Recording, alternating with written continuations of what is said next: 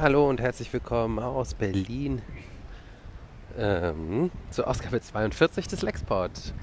Schön, dass ihr mich wieder auf meinem Weg begleitet von der S-Bahn zum Spielplatz. Und das Thema heute lautet Leid und Herrlichkeit.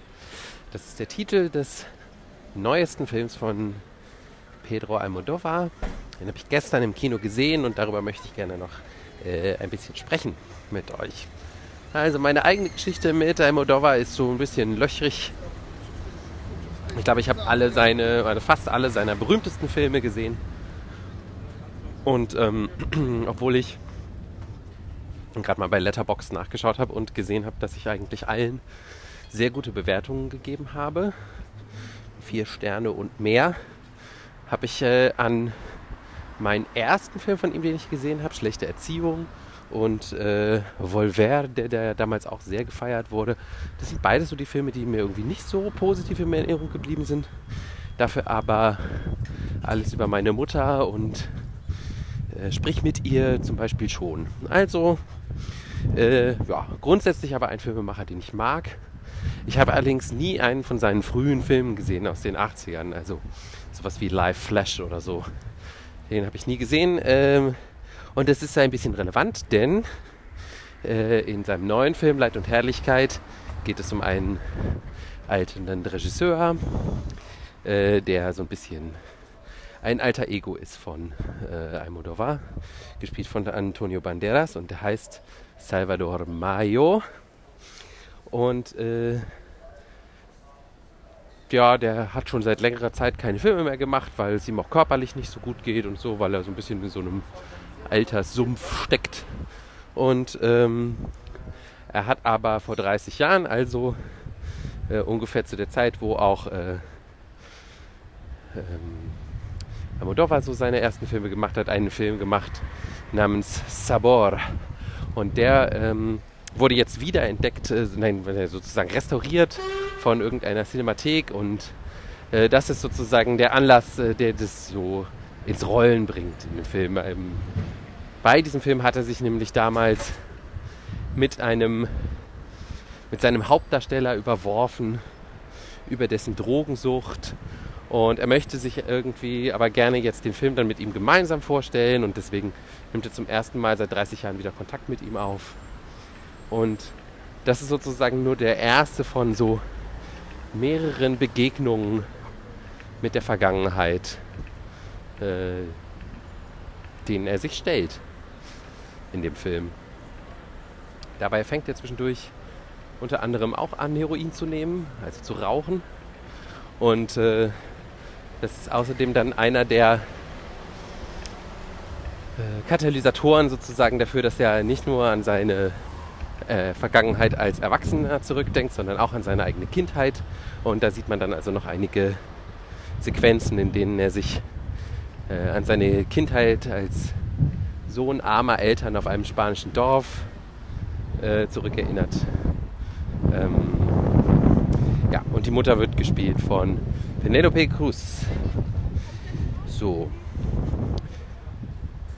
Mein Zugang zu diesem Film. Ähm, Rudolf Worschech hat äh, in der vorletzten Ausgabe von EPD Film so eine Kolumne geschrieben, die hatte den Titel Hände weg vom Alterswerk damit hat er, da hat er so ein bisschen beklagt, dass so ein Film wie Leid und Herrlichkeit so als Alterswerk eines Regisseurs gilt und dass in diesen Alterswerken die Leute immer so zu so Selbstspiegelung neigen und dann auch darüber hinaus ähm, irgendwie nichts finden, außer, wie er schreibt, Lamoyanz oder Projektion. Also hier sieht er vor allem Lamoyanz, also so ein bisschen so eine Selbstbemitleidung vor allen Dingen auch. Und ich finde aber, äh, dass äh, Rudolf da Unrecht hat. Also ich, ich habe das hier gar nicht gesehen in dem Film. Ähm, ganz im Gegenteil finde ich, dass Leid und Herrlichkeit ein sehr ehrlicher und gar nicht lamoyanter Film ähm, über das Altern ist und darüber auch, wie man sich davor retten kann, so ein bisschen.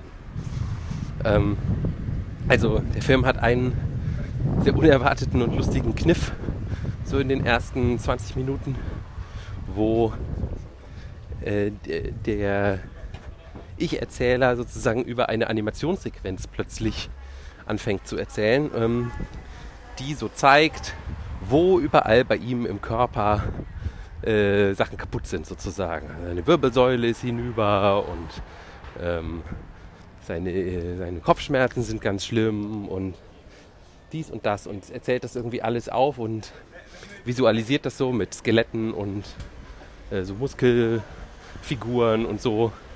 Und, ähm, und das fand ich einfach, es ist zwar äh, auch sehr übertrieben, also ich habe ein Interview mit Almodovar gelesen, wo er äh, sagt, naja, bei mir ist es gar nicht so schlimm, das hat er jetzt schon so ein bisschen für diese fiktionale Version von sich selbst übertrieben, aber ich fand es trotzdem irgendwie sehr lustig eigentlich, dass er so das alles auch so genau benennen kann, wo überall es zwickt und zwackt sozusagen.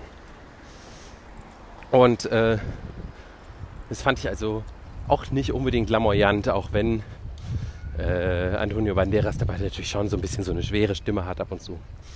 Ähm, aber das, äh, das führt halt alles, finde ich, dazu, dass der Film an sich zu dieser Salvador Mayo-Figur nicht nur eine positive Haltung hat. Also er ist jetzt nicht so der Meinung zu sagen, ja, das ist schon okay, dass er sich so da äh, auf sein Leid zurückgezogen hat. Ähm, sondern gerade dieses Selbstmitleid, was da halt dazugehört, kommt überhaupt nicht gut weg bei dem Film. Und auch das Schwelgen in der Kindheit, ähm, was ja gerne in so Alterswerken irgendwie auch eine Rolle spielt, ähm, auch wenn man keine Ahnung an Fellinis Film denkt, ich komme jetzt gerade nicht auf den Namen, ist es Amakord? Ich glaube, genau. Weil auch so über seine Kindheit, das gibt es ja immer dann gerne, diese Filme. Äh, das wird alles eigentlich, also das gehört zwar irgendwie alles dazu, es wird auch so dargestellt, aber es wird jetzt nicht irgendwie als, äh, als Rettung äh, irgendwie oder als was Positives dargestellt, sondern was der Film aber behauptet, und das fand ich einen sehr interessanten Gedanken, ist, ähm, dass aus der nicht nur freiwilligen Beschäftigung mit der Vergangenheit neue Kraft für die Zukunft kommt. Also Salvador Mayo konfrontiert ja auch zu einem gewissen Grad seine Vergangenheit. Also er versöhnt sich eben mit alten Weggefährten, nicht nur mit diesem alten Schauspielerfreund, sondern auch noch mit einem ganz anderen Freund aus der Vergangenheit, der plötzlich wieder auftaucht ähm, und ehemaligen Liebhaber. Hm.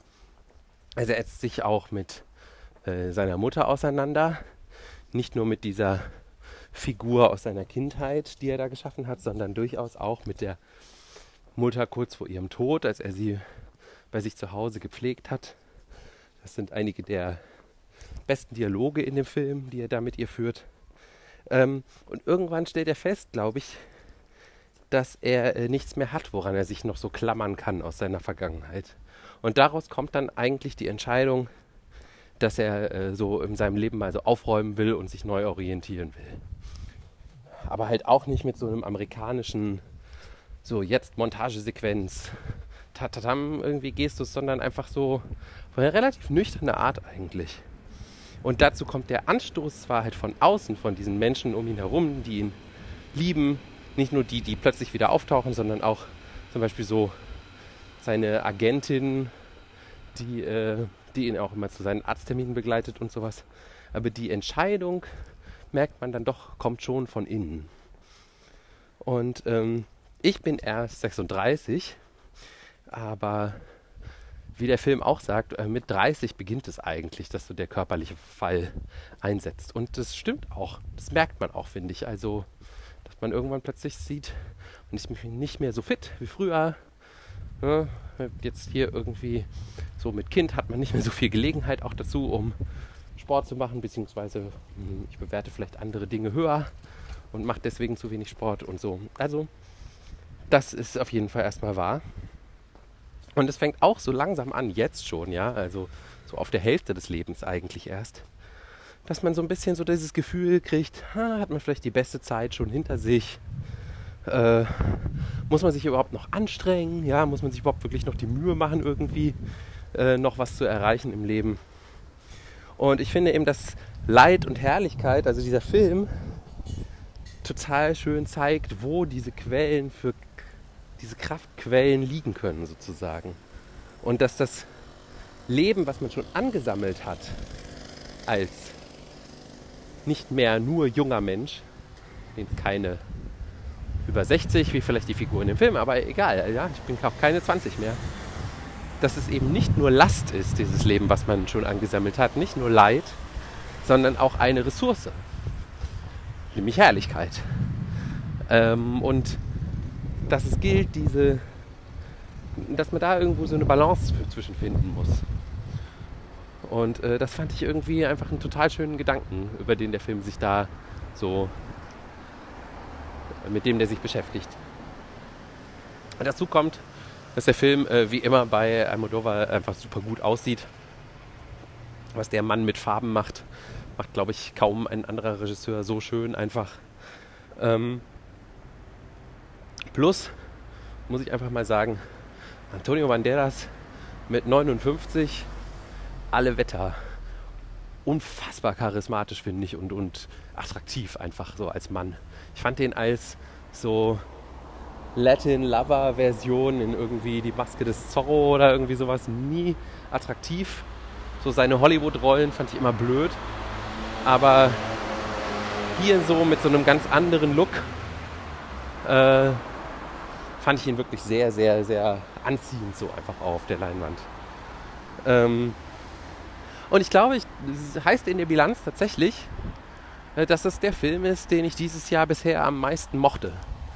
Ich äh, konnte ja jetzt nicht so viele Filme sehen wie vielleicht in den vergangenen Jahren, aber von dem ganzen Kram, den ich bisher dieses Jahr gesehen habe, ist Leid und Herrlichkeit, glaube ich, bisher mein Lieblingsfilm.